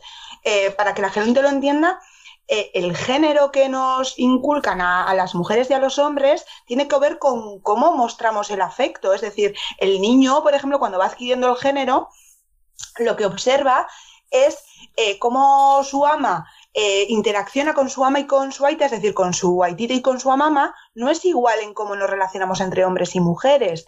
Eh, va con eh, cómo nos educan en, la responsabilidad. El simple hecho de que tú a un adolescente, a la, a, la, a la chavala, ¿no? Le digas ten cuidado y al chaval digas no violes a nadie, ¿vale? Eso es educacional, digamos. Todo eso no se elige. Por eso las feministas y, el feminismo está muy relacionado con, la psicología, ¿no? O sea, porque es materialista. Sí. Eh, cuando hablamos de la socialización, de cómo se hace la, socialización, es un, proyecto, un, aprendizaje, ¿no? Y eso no se puede elegir. Tú puedes elegir unos estereotipos, una manera de hablar, eh, que más o menos lo relacionas con lo femenino o con lo masculino. Pero hay muchas otras cosas que no son elegibles. Por eso, por ejemplo, la UNEX plantea que es que ni siquiera se están refiriendo a un género, porque realmente el género no se puede elegir. Puntualizan mucho el tema de los niños y, los adolescentes, eh, que yo creo que igual por esto se, tienen que empezar se han empezado a pronunciar, ¿no? Los profesionales de, la medicina, ¿no? Más que nada, sobre todo lo de, eh, porque dice, ¿no? Que, a ver, como está aquí puesto, lo leo también literalmente, que es que es excelente el texto. Dice, la evidencia científica con la que nos encontramos los y las profesionales de la salud sexual, sexual es que existen, sobre todo en niños, niñas y adolescentes, etapas en las que la persona, aún en un proceso psicoevolutivo y de formación hacia la adultez, tienen dudas en relación a su identidad sexual. Pueden darse también trastornos de personalidad o eh, psicopatologías que se expresen en parte a través de dudas sobre la, la identidad sexual. Aquí es donde se señalan ¿no? que la ley, de aprobarse, permitirá a las personas mayores de 16 años autodeterminar su género sin necesidad de informe o valoración, lo que podría conducir a confusiones de difícil reversibilidad. ¿no? A las personas menores de 16 años se les permitiría hacerlo con el consentimiento de sus eh, representantes legales, generalmente los padres y, las madres. ¿no? Lo que denuncian es que prescindir de una valoración profesional especializada que refuerce las garantías de un proceso personal y legal es una decisión inconveniente y que atenta contra el propio bienestar de, estas personas trans, de, las personas transexuales, ¿no? Es, el tema de la infancia es terrible. Conocemos, como se dice, de transiciones, el caso de Keira Bell ha sido muy, muy sonado en, Reino Unido y, muchos otros, muchos otros casos de, pues de crías o, de chavalas o, chavales que por la homofobia, el sexismo de, sus padres y el propio interés de las clínicas de, que sean sus pacientes de por vida, pues se les hormona, eh, se, incluso se les mutila. O sea, mutilan sus, genitales para, eh, pues eso, para salirse con, su, con los deseos de otros, porque en realidad no es un deseo de los adolescentes, ¿no? Sí, y que luego, eh, a ver, hay que entenderlo todo en su proceso, en su proceso evolutivo. Y eso los profesionales por eso dicen que esto, lo que se plantea en esta ley es puramente a científico. Y es porque estas cosas se saben, se analizan desde una disciplina que es científica y, lo que han hecho, el a ver, el problema principal aquí es que solamente se ha hecho esta ley con colectivos LGTBI a favor de este tipo de ley, ¿vale? No se ha contado con profesionales. Eh, una de las cosas que pasa con esta ley es que las UIG, que son las unidades eh, de incongruencia de género, ¿vale? Nosotros, por ejemplo, aquí en Vizcaya lo tenemos en cruces, los desplaza porque ya pasa a ser la atención primaria, la que es más que nada para una prescripción de hormonas, ¿no? Desplazan todo lo que tiene que ver con la salud mental, que la estigmatizan por otro lado, pero es que hay que ser conscientes de que un niño está desarrollándose, un adolescente, qué difícil es la época de la adolescencia, ¿no? Donde nos planteamos un montón de cosas sobre nuestro autoconcepto. Y todo esto no se está teniendo en cuenta. Y aparte nombran las otras cosas que puede haber detrás, porque eh, por ejemplo, en lo que puede pasar en un TEA, ¿vale? En, bueno, es un trastorno del espectro autista. Sin más, tiene que ver precisamente eh, con, los problemas ¿no? de socialización. Entonces, por ejemplo, se sabe que detrás de esto puede haber muchas veces una incongruencia de género, un, malestar. Una incongruencia de género no deja de ser un, un malestar, un no saber, ¿no? Claro, ¿qué vamos a hacer con ¿A cuánta gente estamos dispuestos a dejar por el camino por, esta ley, porque lo que vamos a dejar es gente por el camino. Y otra cosa que, preocupa mucho es que esta ley, por ejemplo, lo que tú hablabas de las destransiciones, sí. no, las, no las, ni las contempla. ¿Qué vamos a hacer con las personas que? Como ya dejan de ser trans, bueno, pues que se vayan al médico de cabecera y búsquense, búsquense la vida, que se vayan a las colas infinitas que hay de psicología, ¿no? En las unidades de salud mental eh, para que una vez que les hemos quitado los pechos, por ejemplo, a un hombre trans, ¿cómo va a afectar todo esto a, la persona? Todo esto no lo contempla la ley. No sabemos qué vamos a hacer. Hace poco una cosa vergonzosa fue, eh, no sé si es una diputada o, bueno, tiene que ver con Equo, creo, con el caso propio del Keira Bell, ¿no? Decía que no había que tener en cuenta este caso, porque claro, esa persona ya no era trans. Fue muy grave, ¿no? Desde donde se está haciendo todo esto, desde, donde se está pensando todo esto supuestamente para dar derechos, ¿no? A, a un colectivo. A mí por lo menos me parece desde, desde igual también mi profesión ya así, pues me parece muy, muy preocupante. No podemos dejar a tanta gente por el camino. Da, mucho miedo precisamente, eh, perdóname, este interés en adelantar eh, a unas edades, ¿no? A los 16, incluso antes, ¿no? Pero a, los a partir de los 16, según el planteamiento de la ley, el menor no necesitaría o la menor no necesitaría de, de, la aprobación de nadie, sería perfectamente autónomo y suficiente para iniciar un, un proceso de, de transición llama poderosísimamente la atención teniendo en cuenta que, se trata de tratamientos médicos experimentales, que no se sabe qué consecuencias tienen a largo plazo. Las que se saben, las que ya se saben, dan bastante miedo. Estamos hablando de consecuencias a nivel de, infertilidad, por supuesto, la irreversibilidad que puede ser una mastectomía, ¿no? Que por eso supongo que necesitan, creo que necesitan 18 años, pero vamos, estamos hablando de 18 años. Bueno, estamos hablando ah, de, de unas cuestiones que son tan tan graves, tan, tan graves que llama muchísimo la atención esa necesidad de, de adelantarnos en el tiempo, sobre todo cuando sabemos también, sin, sin tener que ser profesionales de la, de la psicología, que la pubertad es una época muy complicada por la que hemos pasado todas y sabemos lo complicadísima que es, lo complicadísima que es eh, siendo mujer, es cuando empiezas a darte cuenta de que te ha tocado el equipo perdedor, ¿no? Y que muchas cosas que, que hasta entonces no entendías muy bien por qué pasabas, eh, por qué pasaban, eh, empiezan a, a aumentar, eh, empiezas a percibir la, misoginia social y es, es, francamente difícil ser una mujer, una chica adolescente. Sí. Entonces, teniendo en cuenta todo eso y además los datos van un poco en ese sentido, es decir, en los países en los que estas leyes han entrado en vigor ya, en Canadá, en el Reino Unido y tal, ha aumentado un 4.000%, creo que es eh, la cifra, un 4.000% el número de, chicas adolescentes que pretenden transitar o que, o que transitan. O sea, son unas cifras que tenemos que hacernos parar a pensar. O sea, ¿qué está pasando para que hoy ha aumentado un 4.000% el, el número de niñas que quieren ser niñas o que se sienten niños o, o lo expresan como lo expresan? Además, teniendo en cuenta que también los datos nos dicen que una vez superada la pubertad, el 80% de esas eh, adolescentes que han tenido incongruencia o, malestar con su sexo, con su género o se llame como se llame, siempre y cuando no hayan tenido intervenciones en este sentido de reafirmación de género, es decir, de, transicionar, desaparece, esa incongruencia desaparece, se soluciona, se supera, se supera con la vida, se supera con la vida y con la, y con la adolescencia. Y ya la clave de todo es, además, eh, abrazando el feminismo, que bueno, eso ya es el segundo paso proactivo. Pero las estadísticas sin más nos enseñan que el 80% de esos adolescentes insatisfechos o con incongruencia de género salen de ahí por sus propios medios, por, por, la propia vida. Entonces, ¿por qué este empeño en adelantarlo todo? Eh, conseguir clientes para, para el resto de, de, sus vidas, porque al final es un poco lo que, lo que va a pasar.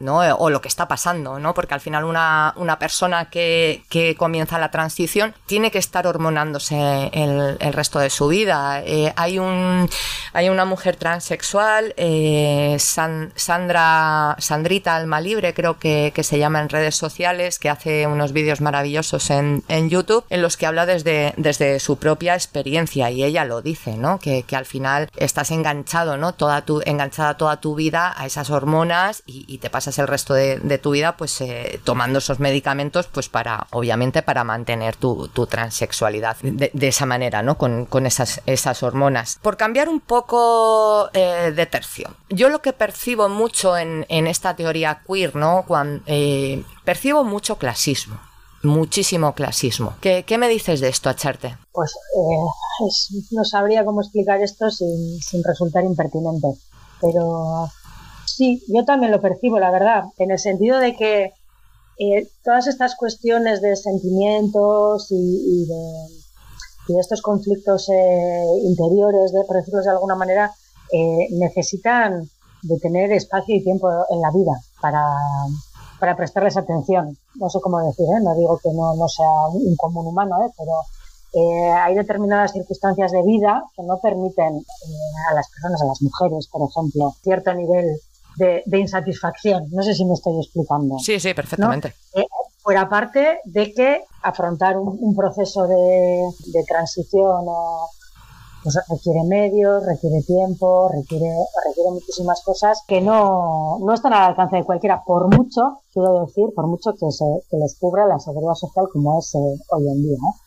Quiero decir, no, sé si me estoy explicando bien, ¿no? Aparte de este origen que decimos academicista que tiene y, demás, el hecho de que sea un planteamiento tan individual, sí. tan individual, nos da una pista de, que efectivamente no es apto para todas las clases sociales, ni, ni todas las castas sociales, entendiendo en, términos de feminismo. Fíjate lo que plantean para las personas migradas. Eh, hace poco una, ayer creo que fue una manifestación y en uno de los carteles no pedía que mm, el cambio de nombre para las personas inmigrantes. Bueno, esta ley plantea eso, el, el, derecho ¿no? a las personas migradas, incluso sin papeles, a poder autodeterminar ¿no? su identidad. Pongamos en contexto quiénes son estas personas, están en CIES, ¿vale? Es decir, es que eh, no les estamos dando derechos como personas. Y se está, es decir, es como que las prioridades están un poco como mezcladas, ¿no? Eh, eh, por favor, vamos a poner un poco de, ¿no? Puede hilarse un poco con ese clasismo, esa idea, ¿no?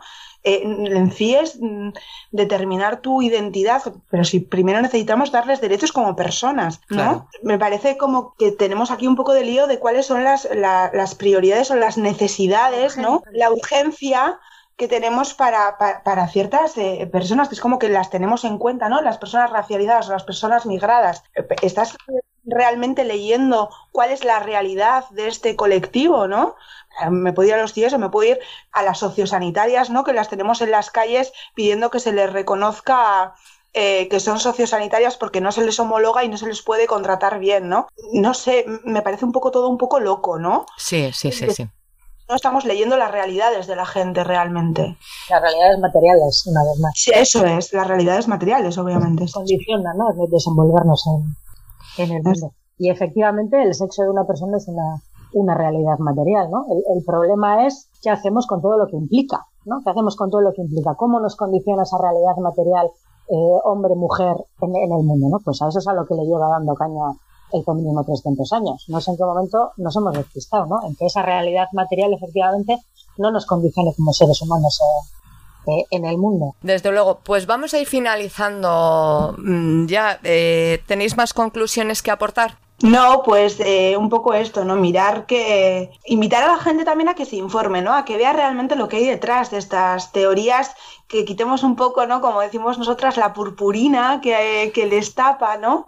Y ver lo que realmente hay detrás, ¿no? Lo que estamos viendo las feministas, lo que ya están viendo eh, profesionales, eh, cómo se está haciendo un, uso expurio, ¿vale? De lo que es la transexualidad para meter una ideología de género, todo esto, ¿no? Que la gente realmente se informe y no se quede en, la superficie, porque al final lo que están haciendo contra todo el mundo que somos críticos con esto es que la gente nos vea como demonios, como si fuéramos seres horribles, ¿no? Que casi casi simulándonos a la derecha, precisamente para que no rasquen estas teorías y lo que hay detrás invitar a la gente que se informe realmente de todo lo que, de todo lo que supone esto. Sí, a echarte. Sí, sí, en ese, en ese mismo sentido, ¿no? Con todos esos conceptos confusos que parecen inalcanzables, ¿no? Y que da, da pereza decir, bueno, pues es que ellos sabrán, ¿no? Los que saben sabrán y yo, yo confío, ¿no? Si aquí está la izquierda está a tope, parece, parece que el feminismo está a tope, entonces, bueno, pues será que está bien, ¿no? Pero efectivamente un poco la línea de lo que decimos, pues bueno, hay que rascar, hay que rascar un poco más porque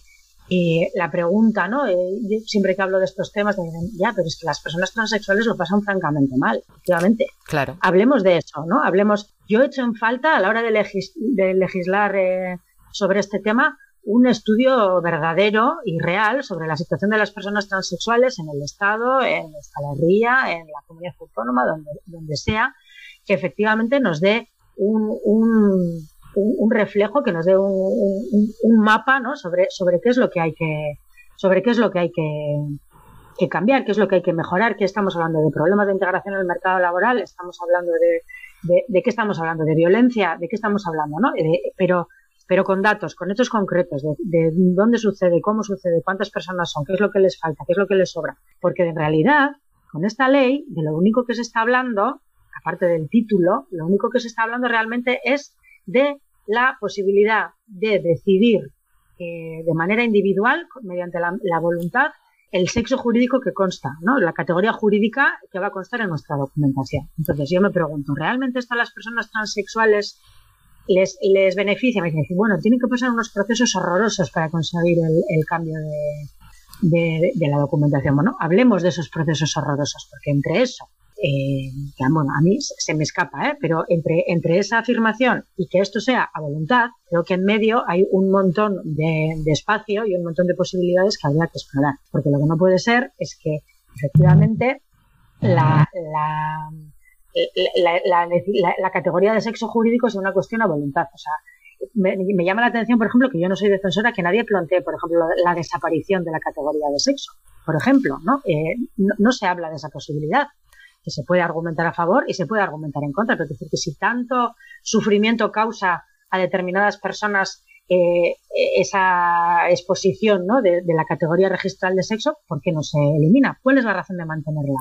¿No? Quiero decir, este debate puede tener muchísimas, eh, muchísimas vertientes y, y se obvian. Lo único que se está hablando es del derecho, llamado derecho ¿no? La posibilidad, digamos, la posibilidad jurídica de, decidir cuál es tu sexo. ¿Y por qué no hablamos de, perdona, igual me estoy enredando. No, no, no, no, no, no, no, no, no, termina, termina, perdona. No, no, es que igual estamos terminando y me estoy enrayando, pero es que no, no, existen otro montón de, de, circunstancias materiales que también nos, generan, eh, eh, nos pueden generar malestar, nos pueden generar debates en este sentido. No lo sé. Quiero decir que si toda esta cuestión la llevamos, eh, por ejemplo, que te voy a decir, a la edad, ¿no? También podemos defender que la edad es una cuestión subjetiva, que, yo qué sé, que el calendario, el, la medida del tiempo, son, son construcciones eh, humanas, son construcciones culturales, y oye, eh, hay gente que se siente más joven de lo que dice su carne de identidad, que se siente más vieja, que tiene una manera de vivir más juvenil o más, ¿no? Eh, eh, conocemos a muchísimas personas que, que, digamos, que ocultan su verdadera edad, porque les, les genera principalmente mujeres, por cierto, a las que les genera un malestar terrible. No quiero ponerlo al nivel del, tema de la transexualidad, eh, para empezar, porque no soy experta y se me escapa, pero quiero decir, en, el sentido teórico, ¿no? De, que las realidades materiales, por, la lectura que hacemos en, la sociedad de esas realidades materiales, generan malestar a las personas. Eso nos tiene que llevar necesariamente a, yo qué sé, a cambiar las fechas de nacimiento en, en, las documentaciones oficiales, ¿qué implicaciones tendría eso? ¿A quién ayudaría? ¿A quién no? Es evidente, ¿no? Que, que, que, si lo llevamos a otro ámbito, como por ejemplo puede ser el de la edad, vemos que es, es necesario hablar en profundidad de lo que implica algo así, de lo que implica legislar en base a los sentimientos y, a las necesidades individuales de las personas y perder la perspectiva un poco del, del conjunto y del global, ¿no? Y de la finalidad de, de esas cuestiones. Desde luego. Bueno. Desde luego, eh, de, todas formas creo que, que con, en Reino Unido con las leyes de autodeterminación de género ya se han dado casos de, de personas que se han cambiado la edad, que dicen ser niñas pequeñas. Eh, ha habido varios casos, eh, no uno ni dos, sino, sino varios casos en los que, en los que ya se han cambiado de edad. Y, bueno, también eh, dentro de toda esta, de, todo este batiburrillo queer, ¿no? está también otra categoría de la que no, no, vamos a profundizar, ¿no? Pero la voy a mencionar porque me, me, resulta muy, muy chocante lo del transhumanismo, ¿no? Es, o sea, son cosas que, que, chocan constantemente, como, como ya hemos diciendo todo el programa, con la realidad. Una cosa. la transracialidad también, que también es un fenómeno que igual aquí no existe, pero por ejemplo en Estados Unidos sí que existe. Sí, a mí me ha llamado poderosamente la atención en los principios de los miembros de eh, que firman los principios de Yogyakarta, ¿no? Y, del primer lobby eh, transgenerista. cuando se han podido autodeterminar, se han autodeterminado personas negras. Eh, gente con la piel totalmente blanca eh, se autodetermina, dice que es de raza negra y estas leyes se, se lo permiten, ¿no? Son, son, cosas que están sucediendo, o sea, que son cosas que están pasando realmente, ¿no? Todavía no se ha metido de lleno aquí esa ley, pero y esperemos que no se meta, pero, pero bueno.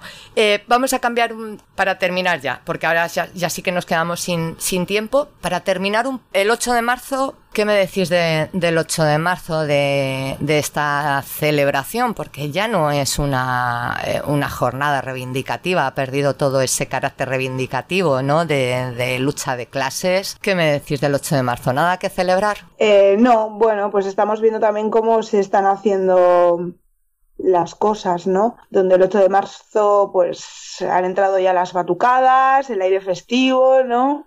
Ya empieza a ser otra cosa, se que se une mucho a lo que comentábamos al principio, ¿no? Consiste en despolitizar los propios movimientos sociales. O esa es la impresión que a mí me da al menos, ¿eh? Se, se, vacía un poco el contenido y que celebrar, pues no, no sé qué tenemos que celebrar ahora mismo, teniendo, eh, no solamente tenemos a ley trans, eh, tenemos ya personas eh, pidiendo la regularización de la prostitución, los vientres de alquiler están siendo metidos ahora mismo por la propia Haya, ¿vale? Hay que tener en cuenta por dónde nos meten todo, ¿no? Las mujeres ahora mismo, eh, también con el COVID, hay un montón, o sea, todo lo que son las, eh, las profesionales de los cuidados y demás, ¿dónde están ahora mismo? Eh, desde luego, desde luego. es que es, curioso, ¿no? Lo decíamos en, la editorial, ¿no? Que, es increíble, ¿no? Que, que, a un movimiento necesariamente anticapitalista, ¿no? Se le hayan colado estos tres lobbies, ¿no? El de los vientres de alquiler, las eh, los proxenetas y eh, las farmacéuticas, porque al final lo que yo veo detrás de, de, toda esta ideología de género es capitalismo salvaje, no, no veo otra cosa. De hecho, justo, justo ayer, creo que, que fue ayer, eh, la señora Nuria Lavao eh, sacaba, eh, sacaba, ponía encima de la mesa otra vez la regularización de los vientres de, alquiler. Nos quieren utilizar como vasijas y que vayamos al 8M con pelucas y a celebrar la, fiesta de la, de la, mujer. Es la, sensación que, por lo menos a mí me da, mi punto de vista es, eh, es este, el capitalismo salvaje que lo invade todo y ahora eh, ha iniciado una guerra contra el feminismo porque era quizás no eh, ese punto de inflexión quizás a una revuelta social que no quieren que se dé para que no caiga su, su sistema. Algo más que añadir del 8M Acharte sí pues que efectivamente celebrar celebrar yo no, no lo siento como una celebración muchísimo menos no lo, entiendo como un día de lucha porque además mientras que hablamos de, de todo esto tenemos la casa sin barrer que se dice y valga el, comentario.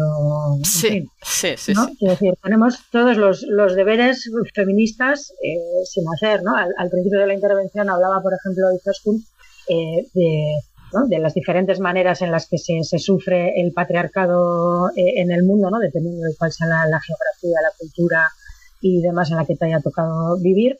Pero, por ejemplo, hay un, hace poco ha sido el Día Internacional contra la Mutilación Genital Femenina o algo así. hablamos de que, por ejemplo, en Europa, quiere decir que no hace falta irnos a ningún otro sitio, en Europa estamos hablando de que hay 600.000 mujeres y niñas que padecen las consecuencias de, la mutilación genital femenina, 600.000. O sea, eh, no sé, eh, cuestiones como la, la, prostitución, la, trata de personas, eh, la violencia, las, la, la, violencia machista en todas sus expresiones, las violaciones, los asesinatos, quiero decir, todo eso eh, sigue, quiero decir, nada se ha superado, por decirlo de alguna manera, no hay, no hay, no, hay ni media victoria que cantar, entonces, celebración eh, yo creo que ninguna, eh, precisamente lo que queda es, es todo por hacer. Y, y, toda esta situación que estamos viviendo ahora es, es un, palo en, las ruedas, ¿no? Desde luego. También un peligro también porque, bueno, lo que a, mm, ahora están intentando meter como empoderamiento, ¿no? lo que a muchísimas mujeres en el mundo les oprime. Hmm. Entonces, yo suelo decir que a mí me parece muy significativo cómo diferenciar lo que viene del liberalismo y de lo que es feminismo en sí, ¿no? Si a una parte de las mujeres del mundo hay algo que les oprime a ti, no te puede empoderar no sé cómo, no sé cómo decirlo, ¿no? Y todo eso está dentro del propio feminismo o lo quieren traer al feminismo. Yo creo que ya lo han metido dentro del, del ya Lo han metido. Sí, sí, o sea, es decir, eh, se, puede entender, ¿no? Que, que, no sé, un hijab, ¿no? Eh, no te sientas preparada para quitártelo, eh, lo que sea, lo que sea pero no lo puedes tomar. Se están tomando ese tipo de cosas que asesinan mujeres, encarcelan mujeres. Aquí Nasara, que la conocemos todos, es una activista brutal, ¿no? Que, eh, que bueno, es, es, una persona que viene de. Es, saharaui, creo que puede ser. Sí, sí, es saharaui, Nasara saharaui. Bueno, hace, hace una lucha eh, por. Y ayuda muchísimas mujeres que quieren deshacerse, por ejemplo, del hijab. Recibe amenazas estando aquí, que no es un país islámico. Y sin embargo, hay otras mujeres que esto lo están vendiendo como empoderamiento. Y es que nos llaman islamofóbicas. Todo es fobia aquí, todo es fobia. Islamofóbicas por denunciar que lo que a muchísimas mujeres está matando y está encarcelando y es un símbolo religioso de sumisión, no puede empoderar a una mujer.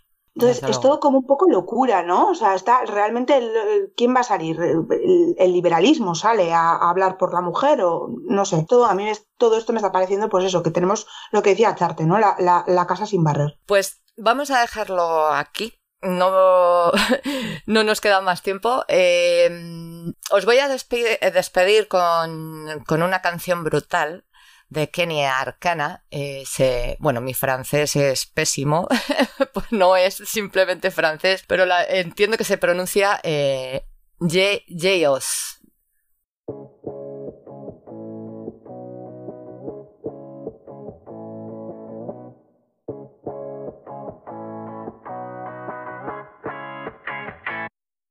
J'ai toujours tout fait à ma sauce, j'ai pas écouté les médisants, j'ai quitté tôt les bancs de l'école qui me trouvaient trop épuisantes. J'ai renié mon auréole quand mes plaies étaient trop vivantes contre les murs d'une cellule cloque ou sur le dos d'une étoile filante. Je suis parti loin de chez moi où m'a-t-on emmené de force. J'ai traversé mes peurs une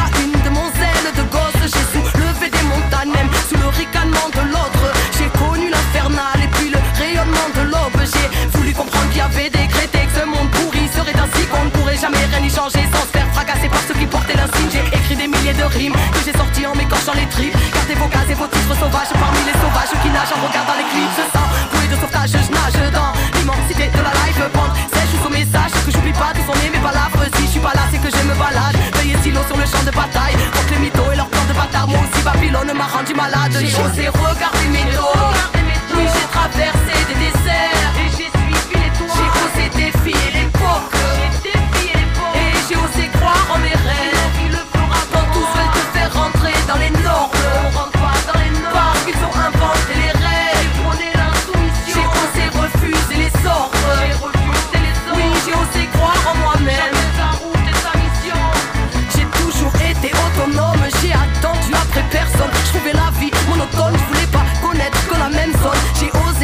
Sur le globe et dévier les codes pour dévisser les portes. Avec ma plume, j'ai défié l'époque. J'ai dû affronter mes flips, mettre à l'épreuve de ma foi. J'ai dû me sortir de la merde en rêvant de faire entendre ma voix. Et à ceux qui prétendaient savoir, qui me prédisent le placard. Petite fraudeuse au bout du monde, presque reconnue à chaque carte. Donc je démarre à passe à l'action. Bout en bouquet, fausse déclaration. Émanation de choses irréelles, bam, arriver sans comme une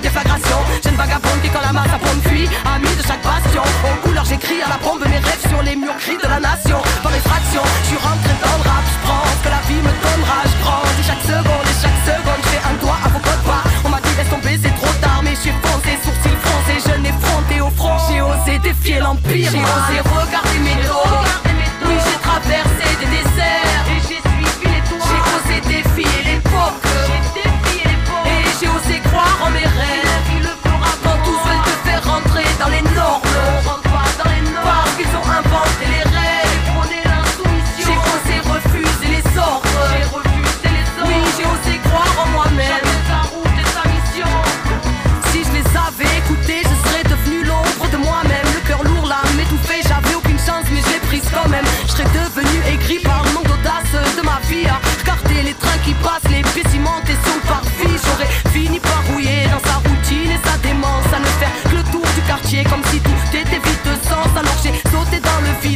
Dans le vide, je me lance et puis j'ai osé penser seul, oui, et j'ai osé dire ce que je pense. J'ai osé pousser les limites, déplacer les montagnes, braver les interdits, assurer les battements de mon âme. J'ai osé conjurer le sort et les schémas de longue date. Quitte à choquer ceux qui disent que ton passé te condamne? J'ai osé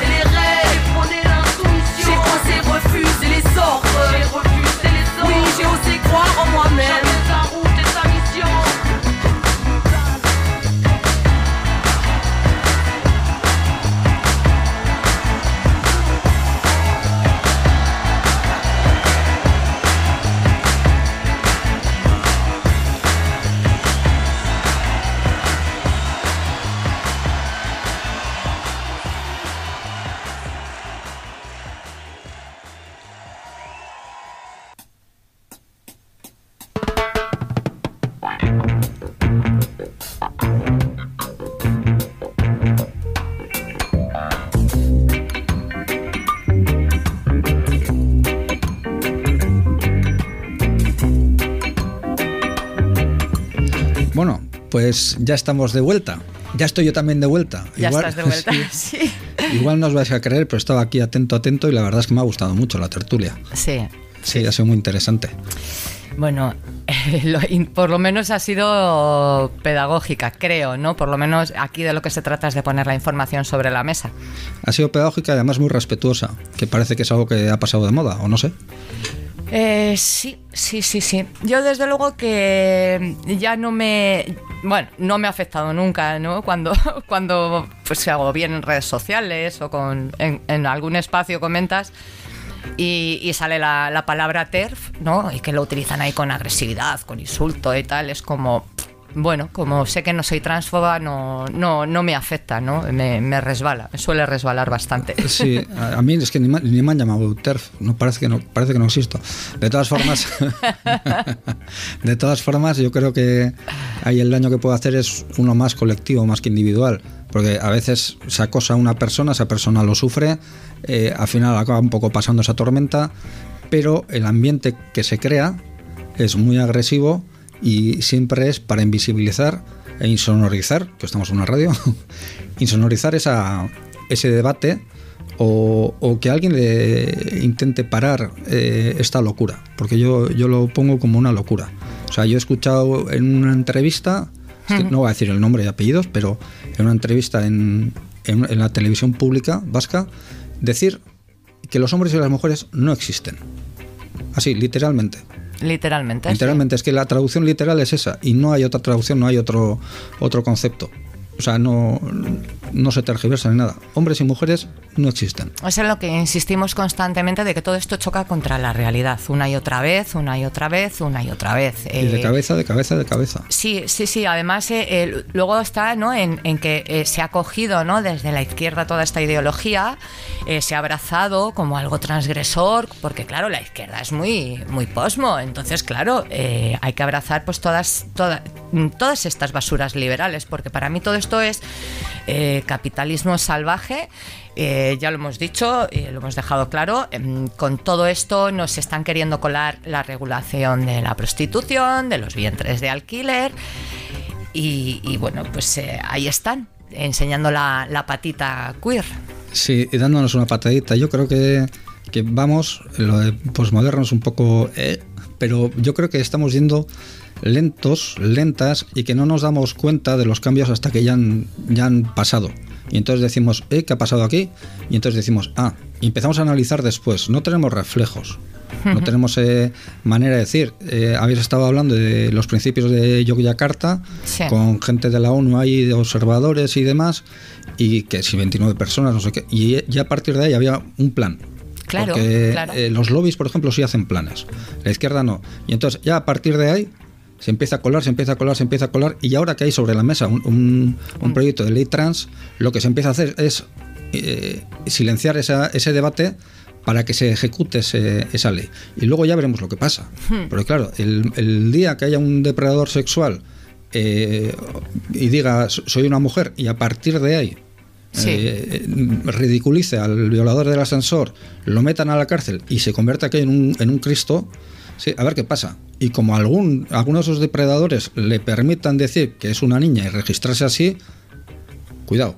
Sí, los, eh, los casos que están habiendo a nivel internacional en los países, en los estados donde se han, se han eh, aplicado estas leyes eh, de identidad de género, eh, las aberraciones que, que se, que se están dando eh, son tremendas. Es que es un debate internacional. O sea, esto no es que eh, nosotras las feministas radicales ahora hayamos, nos se nos haya puesto el capricho de ir en contra de del transgenerismo. No, no es esa la, la, cuestión.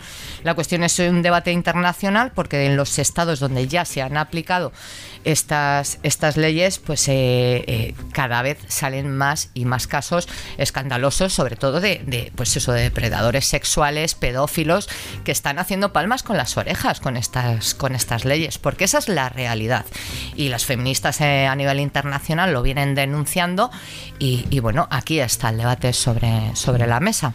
A mí me recuerda, ya para terminar, no digo nada más, me recuerda el paralelismo de, de, estas leyes, lo que está pasando en el Reino Unido, en, en Canadá y demás, con eh, los resultados que, que, está dando, por ejemplo, en Alemania, eh, la ley de la regulación de la prostitución. Es, es tremendo. O sea, hay una caída ahí de, de bueno, una caída, un golpe en, en, en toda la cara de la dignidad de la ciudadanía, sobre todo como no, de las mujeres, porque siempre es un castigo añadido que es, que es terrible. Sí, sin, sin duda, sin duda. Si es que siempre somos las más perjudicadas, si es que estamos subordinadas a lo que, a lo que el hombre quiere, ¿no? El, poder lo, ostenta, lo ha ostentado siempre el hombre y, y poco las, las mujeres. Es que eh, la clave de todo esto está en esos lobbies.